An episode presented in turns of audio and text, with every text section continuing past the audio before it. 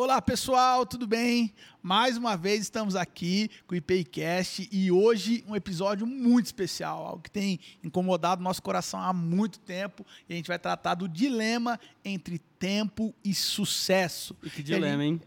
que Pô. dilema, meu amigo? Fala, fala Bom, tu. Pô, é um dilema muito presente, não só.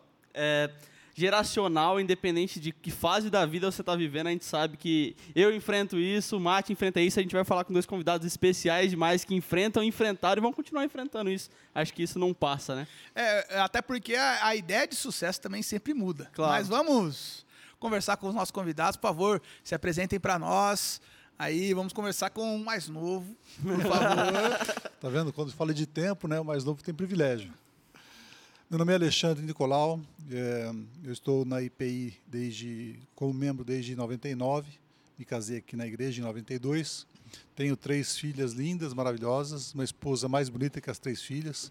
Deus é bom que as filhas puxaram para a esposa, não para o pai. Graças a Deus! Graças a Deus! Essa acho que era uma das orações mais recorrentes, é, né? Com que, certeza. Que, que, os nossos filhos pareçam com as nossas esposas. Amém. Amém. Amém. Amém. Uma profecia para nós. Duas casadas, e a Alessandra, que é a caçula, eu espero que demore bastante para casar. Mas é, é uma família abençoada, graças a Deus. Graças a Deus. E você trabalha com o quê? Conta pra gente. Sou engenheiro civil do ramo de incorporações imobiliárias, uhum. construção de, de obras terceiros e incorporações imobiliárias de edificações verticais. É, Atuamos no mercado imobiliário de Maringá já tradução. Tradução para nós, ele é aquele faz parte de grupos imobiliários que constroem prédios. Constrói prédio, constrói prédio e vende. Isso, isso aí, ó, para quem é, é, igual a gente, é. assim, né? A gente, a gente fala português, a gente fala português acessível, é, né? Fala e aí, bonito. Empresário da construção civil. É a galera Highline fala da galera tá Highline. Empresário da construção isso. civil. Pronto. É, pronto. E você, por favor, se apresente para nós, Luiz. Luiz Carlos Barbosa. É, estou nessa igreja há praticamente 50 anos. É, sou engenheiro civil também. Tive uma grata surpresa porque não sabia que o Alexandre estaria comigo hoje. Temos uma série de histórias juntos, né? E casado, três filhas, duas casadas. Tenho três netos, então atualmente já aposentado há 10 anos no serviço público. Me disseram que na época que a gente está casado e tem filho, a esposa manda em casa. Mas aí depois que os filhos crescem e eles têm filhos, os netos mandam em casa. Isso é verdade ou não? Bom, eu não sei. Lá eu vivo fazendo casinha, caminhãozinho, aviãozinho, aí, é o dia acho inteiro. que chegamos num consenso. Acredito que na casa do meu pai vai ser exatamente assim. Não tem como não ser. Não tem como. Mas já fala, não, cara, acelera esse processo aí que eu quero alguém aqui correndo. Eu, eu, quero, eu quero alguém para montar nas minhas é, costas. É, né? Atualmente o pessoal me encontra, e daí? Você está aposentado? Está fazendo o quê? Não, agora minha, minha profissão agora é ser vô. Ai. Mas não, a gente continua ainda na atividade mas como autônomo, né? Uhum. E tem, graças a Deus, uma família bem estruturada. Deus tem nos abençoado por esse tempo todo. Amém, amém. Vamos lá, vamos começar a nossa conversa. E aí, o que vocês têm a dizer para nós, vocês são de uma geração diferente da nossa. A geração de vocês é, percorria quase uma vida toda num mesmo local de trabalho, numa mesma empresa. E a nossa geração, a cada dois, três anos, entra numa profunda crise vocacional. O que vocês têm a dizer para nós sobre o dilema tempo e sucesso? Como que a gente pode equilibrar isso dentro da gente, como é que a gente pode... Quanto essa balança pode se tornar mais leve também, né? É, enquanto... E, e, quanto a gente pode deixar de se comparar com algumas coisas que estão acontecendo em outros lugares, porque não é, não é, não é minha balança, minha balança é uma balança. Como é que isso equilibra aí para vocês, ou o que vocês podem dizer para nós a respeito disso? Eu, eu acredito que depende muito de cada pessoa, porque até aqui é um bom exemplo. Vocês foram muito felizes na escolha. É, eu nunca tive muito esse tino é, do ponto de vista de é, arrojado de, de, de, estar montando coisas e buscando coisas dentro da minha capacidade, mas eu gostava mais de realizações, mas dentro de uma estrutura e por isso sempre pou, poucas vezes fui é, é, tive o, o, meu próprio negócio, mas a maioria das vezes eu trabalhei para outros. Uhum. O Alexandre começou também trabalhando na prefeitura mas ele tinha essa condição desse tino do, do desejo, né? Então é, é isso dá para mostrar muito bem que depende de cada um, não é um, um, uma fórmula em relação àquilo que deve acontecer, mas eu acho que propriamente o principal é você ter uma convicção daquilo que você quer. Eu, por exemplo, tinha o desejo de ser engenheiro mecânico. Mas a gente jovem não tem muito conhecimento, e principalmente na minha época, é, não existia internet nem informações suficientes para que a gente pudesse ter essa condição. Uhum. E lá pelas tantas eu descobri que, como engenheiro mecânico, eu não teria nenhuma oportunidade. Você acha E que eu as fui- opções também de trabalho. Trabalho, época, exatamente. Tipo, ah, Era um desejo de é, retornar, engenheiro né? mecânico, você ou você vai trabalhar na Não, Volkswagen era ou você muito vai mais ficar difícil. E aí eu parti para engenharia civil porque eu tinha muito claro a questão das ciências exatas. Uhum. Então, aquilo foi muito Louco, fácil. tá? Louco. Então, dessas Gente, condições, isso aqui eu não gosto é de Deus, tá? também, então. Essa coisa de exatas nessa aí não é de condição, Deus, não, a tá gente- louco. a gente traça um plano e você vai e faz aquilo que gosta. Eu acho que a grande, a grande chave da palavra sucesso que vocês estão falando, é, é fora, logicamente, da- das convicções daquilo que nós cremos, mas é você gostar do que faz. Para mim é isso. É, co- tempo e sucesso. Parece que eles brigam, né, uma, uma palavra com a outra. Né? É, quando a gente, no meu ramo é, de incorporação, a gente vê um terreno vazio e esse terreno vazio a gente enxerga um prédio pronto, famílias morando, crianças nascendo, jovens casando, tudo naquele espaço que ainda não existe passa a existir. Tipo jogar Yes. banco imobiliário, assim. É, quase igual. e, e quando a gente faz isso, a gente lida com o sonho das pessoas, Com certeza. né, que é adquirir seu imóvel, ter um lugar para morar. E isso faz parte do nosso dia a dia. Uhum. Mas quando a gente fala em sucesso, a exemplo do que o Luiz falou, é, muitas vezes é comum se confundir sucesso é, do ponto de vista de realizações pessoais, é, em que áreas elas acontecem. Por exemplo, a pessoa ela pode ser uma pessoa de sucesso na vida empresarial, mas ela pode não ter o mesmo sucesso na sua vida familiar. E aonde está o sucesso? Por conta do tempo que ela empreendeu, ela deixou de empreender em casa. Então, quando a gente olha para a geração de vocês e a gente vê essa correria, né, que o Matheus havia falado agora há pouco, a respeito de jovens hoje que trabalharem dois anos numa empresa, buscar outro lugar, mais dois anos, às vezes muda de cidade porque não Uhum. quer continuar ali, a gente percebe uma dificuldade de entender qual é o sonho que ela busca. E se ela não tem um sonho definido, como é que ela vai ter sucesso? Fica difícil de você Uhum. ligar as duas coisas. Aí o tempo parece que passou rápido demais. E aí Nossa. a gente- Nós passamos agora o aniversário de Maringá. A minha pergunta é: o quanto de dificuldade vocês tiveram para se adaptar na cidade e o quanto de Maringá tinha o sonho de se tornar o que se tornou? Alexandre está aqui em Maringá aí há uns 50 anos. Mais de o- 50 anos. Só entregar também, o né? Luiz, o Luiz também, um pouquinho. Mas ele é mais jovem. um pouquinho mais do que isso aí, não sei. Mas o quanto isso aconteceu em Maringá e vocês viram assim, poxa, Maringá, quando a gente chegou, tinha um sonho de se tornar alguma coisa desse tipo aqui e não se concretizou. E Maringá nunca pensou em ser isso aqui e ela é exatamente O- essa o- descrição. Quão acelerado também esse processo Isso. aconteceu, né? Porque É, porque teve uma fase mais devagar, mais Exato. retida, outra que foi mais. E nos últimos 10 anos, por exemplo, a gente percebeu uma diferença gritante, né? Claro, isso vem muito antes. Meu pai também está há muito tempo aqui em Maringá, ele sempre comenta e fala, eu falo, poxa, como mudou e como eu, que sou mais novo, percebo essa mudança. Então eu nasci em Maringá também, né? Nesses últimos 10 anos, muita coisa já mudou. E o olhar de vocês, como que é isso? Maringá é uma cidade fora da curva, né? Se a gente olhar para a realidade de Maringá e de outras cidades, a gente vê isso claramente. O mercado imobiliário é, é o mais experimentado nisso. É uma cidade onde nós temos a valorização imobiliária que nós temos aqui, ela significa desenvolvimento. Se você tem uma cidade onde o mercado imobiliário é estagnado, ou às vezes ele volta, isso significa que a cidade está eh, se retraindo. E Maringá não, Maringá vem crescendo a taxas bem interessantes. E é, eu acredito muito isso, a sociedade civil organizada em Maringá. Em poucas cidades é, consegue ver o que nós vemos em Maringá. Por exemplo, nós temos em Maringá o CODEM, temos em Maringá a Assim, temos em Maringá é, entidades que trabalham juntas para o bem da cidade. E quando isso acontece, ganha-se uma sinergia que, novamente, a gente não conhece em outras cidades, porque a questão política é muito presente é, e a disputa política também. Como Maringá tem uma sociedade civil muito organizada, a disputa política ela acaba não sendo divergente entre as gestões, porque eles acabam se comprometendo com aquilo que a sociedade civil organizada busca para a cidade.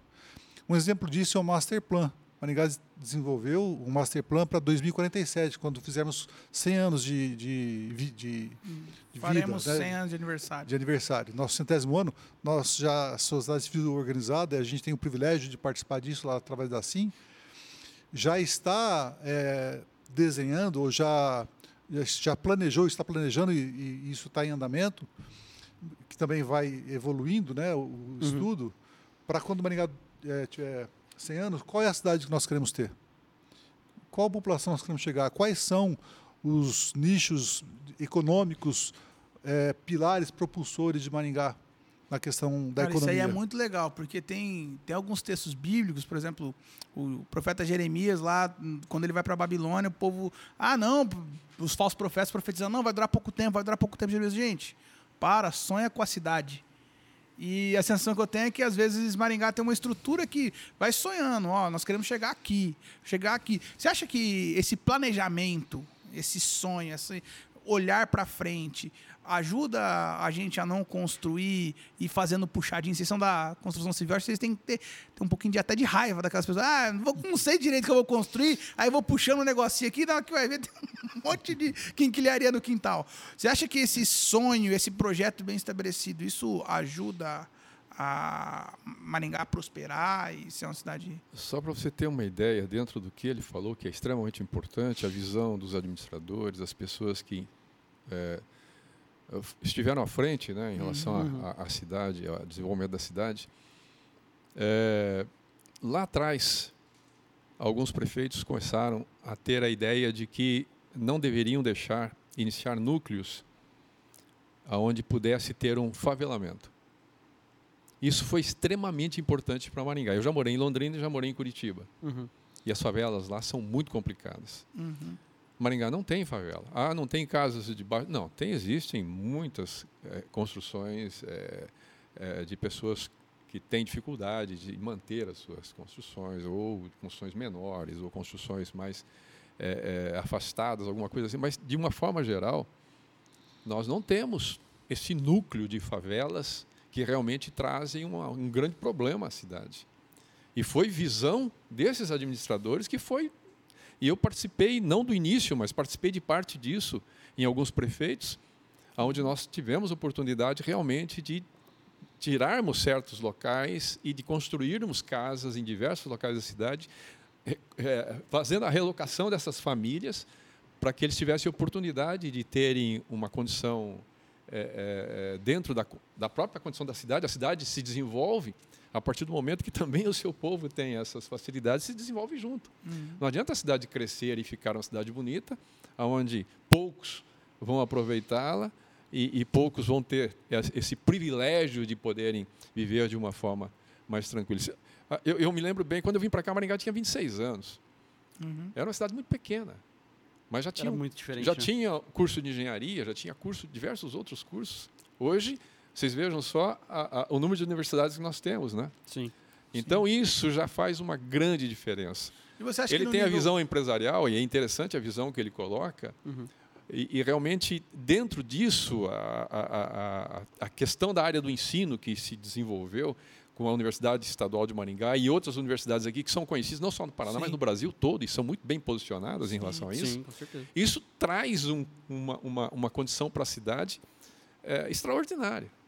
Além do fato de que foi uma, criada, foi uma cidade que foi criada inicialmente já com traçado pré-definido, Sim. com a companhia inglesa, depois companhia norte paranaense, né, de melhoramentos norte do Paraná, Sim.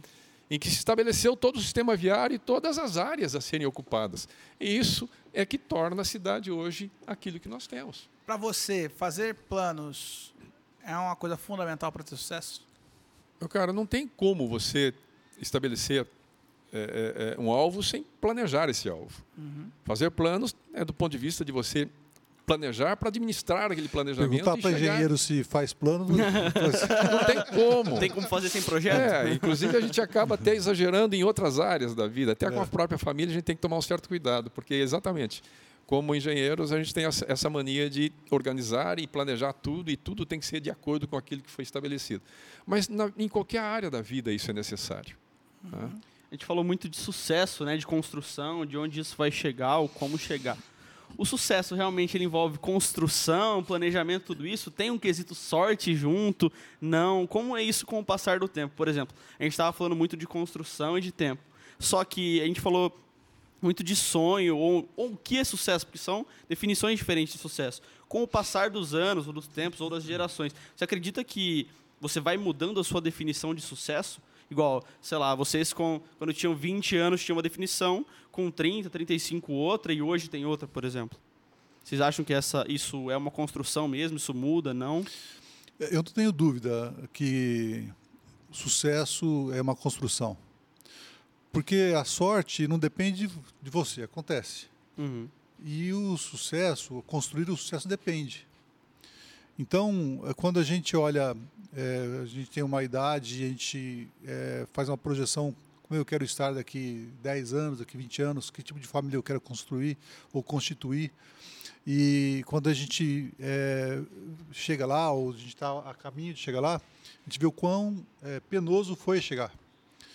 Então a construção do sucesso ela é fundamental. E a gente não, sem, naturalmente, sem descartar a questão da providência do Senhor, né? Claro. A providência divina ela vem acima de tudo isso. Com certeza. Mas não vamos confundir com sorte, né? Uhum. Então essa construção ela precisa de muito esforço, ela precisa de muita perseverança, ela precisa de muitos é, princípios, porque às vezes a pessoa quer atingir determinado nível de na sua carreira profissional, por exemplo, que ela pode de repente querer chegar até lá, de repente puxando o tapete de alguém. É, então, quando a gente pauta a nossa vida nos princípios cristãos, quando a gente chama o Senhor Jesus para sentar na cadeira da presidência da empresa e passa a ser dele as decisões, a gente é, tem um caminho para o sucesso consolidado, pavimentado bem diferente de quando a gente quando eh, como nós começamos o assunto né tempo e sucesso uhum. né a, a gente vê a velocidade com que as coisas estão acontecendo e muitas coisas estão se perdendo pelo caminho. Está ficando para trás questões importantes para as nossas vidas para a vida das nossas famílias o tempo é fundamental para a gente sabe, aprender a lidar com alguns níveis de sucesso? Fundamental. Porque precisa ser amadurecido. É, a gente faz uma projeção para nossa vida onde eu quero chegar, mas aquilo lá ela vai, nós falamos agora, vai é, amadurecendo com o tempo. Esse, Ele não é estático. Esse tempo, a gente falando agora, por exemplo, eu sou líder de célula, né? E na minha célula todo mundo tem a mesma faixa etária de idade. O que a gente percebe cada vez mais presente nessa geração onde a gente está é o nível de ansiedade. O Matheus, como profissional aí dessa área, né, tem muito mais convívio até com isso. A gente percebe que cada dia mais a gente quer as coisas mais rápido e não só isso. Onde a gente aprende ou vê o tempo todo em redes sociais, em internet, etc., pessoas muitas vezes até falsas na maneira de falar que conseguiram um sucesso muito rápido. Alguns até conseguiram, ok, mas uns que conseguiram um sucesso muito rápido, como ganhar a vida em poucos pouco tempo, isso acaba influenciando a geração de uma maneira. Nossa, as coisas são muito fáceis, as coisas vêm muito rápido, né? É, Marino, assim, ó, para nós, né, é, fica muito evidente isso, porque nossa geração viveu os dois lados. Sim está vendo esse lado agora, que muitos é, já nasceram é, com essa velocidade que você está falando. Uhum. E é interessante, se essas pessoas já nasceram assim, por que, que elas são ansiosas? Porque justificaria para nós que conhecemos uma outra realidade sermos ansiosos por estarmos vendo isso hoje. Uhum. Então, é, a gente percebe o quanto isso é prejudicial mesmo para a constituição da, da, do ser humano como pessoa. E aí se desdobra nas famílias. Né? Como que as famílias podem estar bem consolidadas com isso tão presente na vida das pessoas? Vocês, olhando a cultura maringaense de hoje, ou o jeito que Maringá foi construído, vocês consideram que Maringá tem uma cultura orgânica e familiar?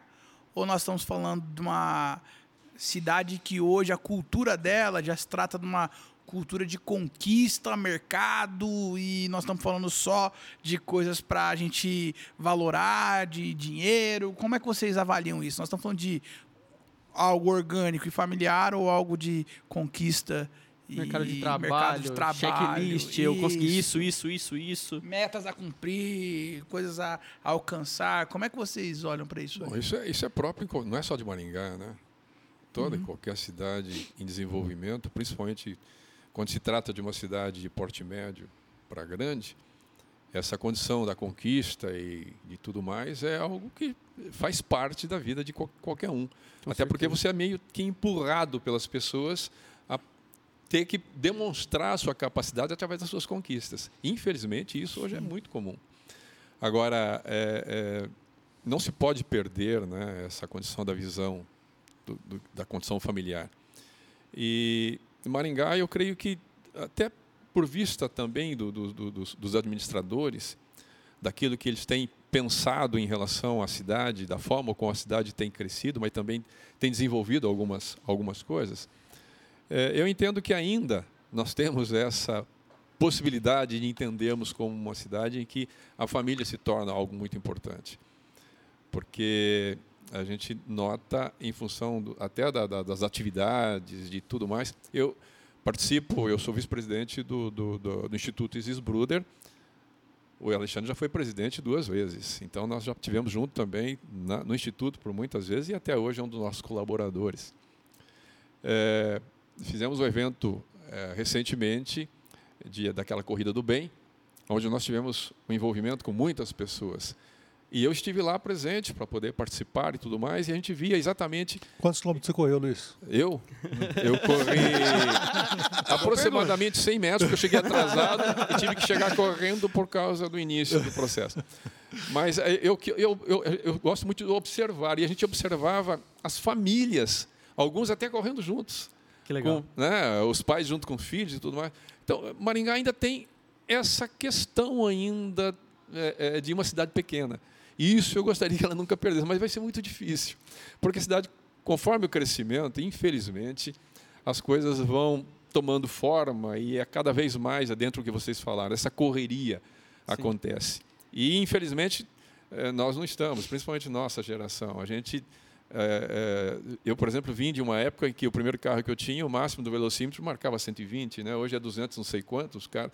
Então, o computador, você usava o computador, colocava um disco para poder inserir o sistema operacional, para depois você conseguir fazer alguma coisa e, e apertava o botão, tomava um café e voltava para ver se a máquina estava funcionando.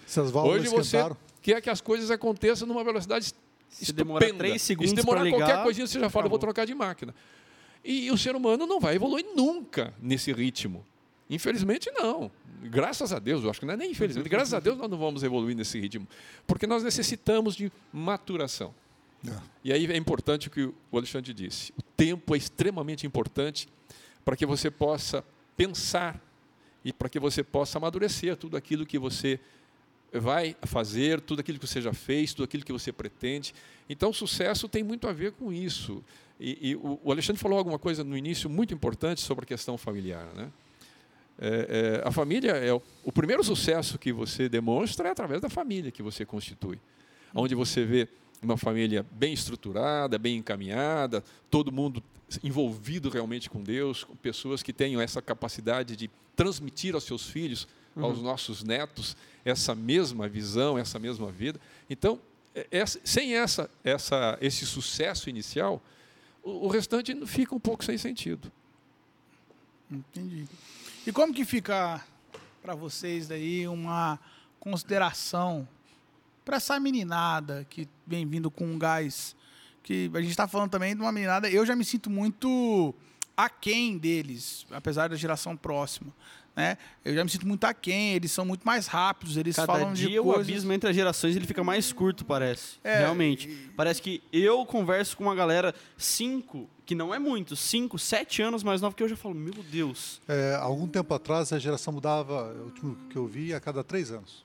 É Cara, muito é muito rápido. É muito É rápido. muito rápido. E aí, você, para pra pensar que outros hábitos, tudo isso muda de uma geração para outra.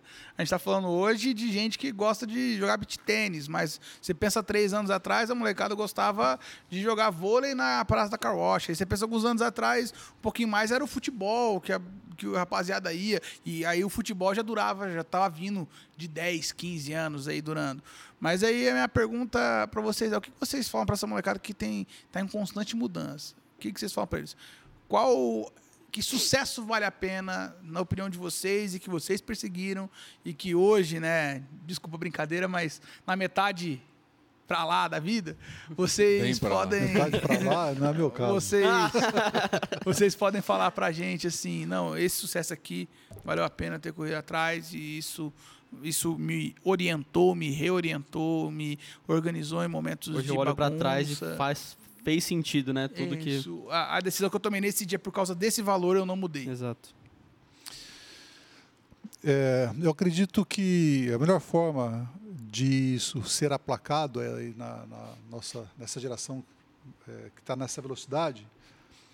Uma sugestão é conversar com seus pais, com seus avós, entender como era na época deles, quais eram os valores, de que forma que as coisas aconteciam, quais foram as lutas que eles tiveram para chegar até aqui. É, você ouvindo a história deles, faria alguma coisa diferente? Daria certo hoje essa coisa diferente? Olha como é interessante, como mudou isso. Na minha geração, os filhos tinham medo de perder o amor dos pais. Eu canso, cansava de fazer uma arte, não foram poucas, não bem. E eu tinha medo de perder o amor dos meus pais. Hoje, os pais têm amor, medo de perder o amor dos filhos. E aí a permissividade, ela entra e ela acaba É o deixa tudo, né? contribuindo contribuindo para formar jovens fracos. É, e isso entre as gerações fica muito evidente. Então é, é um exemplo, mas é um exemplo que tem desdobramentos muito importantes. Porque quando o pai fica com medo de perder o amor do filho e vira ah, uma permissividade danosa para o desenvolvimento da criança, e do, jovem, do adolescente, a gente é, sabe que as consequências são bem, bem difíceis de serem é, revertidas. Então, converse com, os- com as pessoas mais velhas. Como era essa escala de valores na sua época? Deu certo ou deu errado? A experiência faz diferença no sucesso? Toda a diferença. Eu concordo plenamente com o Alexandre e até acrescento algo. Essa questão de hoje talvez eh, deva ser repensada em relação a- a- aos adolescentes e jovens nessa condição da proximidade, não só de sentar para saber como era no tempo deles, mas da atenção aos idosos. Eu vivo isso já há algum tempo, eh, tanto com os meus pais como os pais da, da minha esposa. Nós já perdemos uma boa parte deles, tem ainda resta minha mãe, mas essa questão de você ter tempo e desejo, intenção de investir esse tempo na vida dos seus pais, dos seus avós, dos seus tios, da sua família, isso traz algo que infelizmente muitos jovens estão perdendo, porque é, logicamente os, os mais idosos têm uma série, em função do tempo, Não estamos falando isso por nossa causa, né? É, claro que Bem- não. bem não, não é. não. E, e pelo tempo e pela experiência, você acaba entendendo que isso realmente é muito importante. E muitos, muitos adolescentes e jovens hoje estão perdendo essa condição de entender que essa proximidade é benéfica, no sentido de você poder aprender a parar, até para a questão da ansiedade. Parar um pouquinho de sentar, de ouvir, de dar atenção. Até Não sentir somente- segurança, né? Exato. Às E não somente como obrigação, não é como obrigação, mas como o desejo de saber que você vai abençoar muito e Sim. vai ser muito mais abençoado ainda nesse sentido, Sim. porque, gente, ah, pela experiência própria, a gente com o tempo a gente adquire muita sabedoria. Uhum. Infelizmente nem sempre a gente usa toda ela, mas a gente adquire isso porque a gente vê os erros que nós cometemos e a gente procura mostrar para os mais jovens, para os nossos filhos, para netos e tudo mais, para eles não passarem pelos mesmos perrengues, né? Pela mesma, pelos mesmos problemas. E eu acho que esse tempo, se essa geração conseguisse ter essa condição de se aproximar novamente dos mais velhos, dos idosos, da sua própria família, isso vai trazer uma coisa de novo e que vai fazer muita diferença na vida dessa pessoa em relação às suas decisões futuras. Amém. É muito legal que a Bíblia fala disso, né? Quando o coração dos pais se converterem aos filhos, os filhos aos pais, uma geração abençoando outra geração. Você para pensar é, que Moisés, enquanto estava com a mão esticada, o povo ganhava batalhas. Quando Moisés abaixava a mão, o povo perdia. Eu gosto de pensar que eu quero É ficar. maravilhoso isso. Eu quero ficar longe ao ponto de forçar os velhos a estarem de mão estendida, mas eu não quero ficar distante o suficiente das mãos deles não me alcançarem para me puxar quando eu cometer algum erro, para me exortar. A última pergunta e última consideração que eu gostaria de ouvir de vocês. é, teve algum sonho que vocês tinham na juventude depois vocês consideraram algo patético? Alguma Ah, coisa pô, que vocês façam assim, tipo, que eu ah, pensava nessa é, época eu, eu achei isso aqui, agora fui moço, agora sou velho. e aí, cara, mudou, mudou isso aqui. Eu achava uma loucura, achava que ia ser muito bacana pra mim, mas foi terrível. Mateus, é, isso fica muito evidente quando a gente olha para nossa vida antes e depois da pandemia. Algumas coisas que a gente pensava antes da pandemia, falar de mim então, hoje me parecem patéticas. E muita gente mudou a sua escala de valores depois da pandemia. Nós vimos muitos amigos chegados morrendo do nosso lado e, e a percepção de que amanhã poderia ser é, um de nós né, fez com que muitas coisas mudassem de valor. Tanto que nunca houve um crescimento tão grande é, na, na valorização de itens de lazer. Casa de lazer, bike, moto, é, é, brincadeiras em família Aproveitar os hobbies, né? aproveitar os hobbies. Então, é, muitas coisas, é, é, isso no mundo inteiro, mas aqui em volta da nossa realidade, a gente vê como isso foi forte. né? Então, a- o, a- o quanto aumentou a demanda por itens de lazer e por, o quanto as pessoas estão mais dentro de casa do que antes. Então, lá atrás, quando eu tinha meus 16, 17, 18 anos e começava a fazer planos para minha vida, eu já havia entrado na faculdade com 18 anos, é, faculdade de engenharia, comecei estudando engenharia em Minas, depois acabei transferindo para Maringá. A gente é, tinha planos e nós corremos atrás desses planos muito tempo, até um determinado ponto. E aí, é, quando a vida nos pregou algumas surpresas, algumas bem é, pesadas, né? Eu perdi um irmão com 19 anos, em, em 85, acidente de carro. Depois perdi uma irmã, há sete anos atrás. Né? E a gente vê quando a vida é interrompida de forma tão brusca, é, e isso ficou muito evidente na, na pandemia, isso muda a forma de pensar.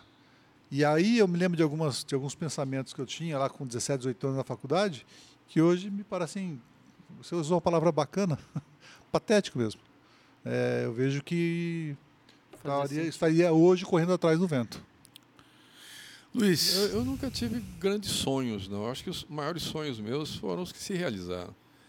O, o meu grande sonho era ter uma profissão para poder manter sem a dependência dos pais, uma família e, acima de tudo, eh, dentro do propósito de poder viver o melhor possível dentro daquilo que sempre aprendi desde pequeno em relação à minha mãe, dos princípios bíblicos. Eh, Não sou perfeito, errei em muitas coisas, mas eu creio que se eu olhar para trás em relação àquilo, e, e eu já conversei com minha esposa sobre isso, e nós estamos já 42 anos casados, até fizemos agora, recentemente, esse mês, falando a respeito de, de daquilo que nós, aonde nós chegamos. E a nossa visão é, a gente não esperava estar aonde nós estamos hoje.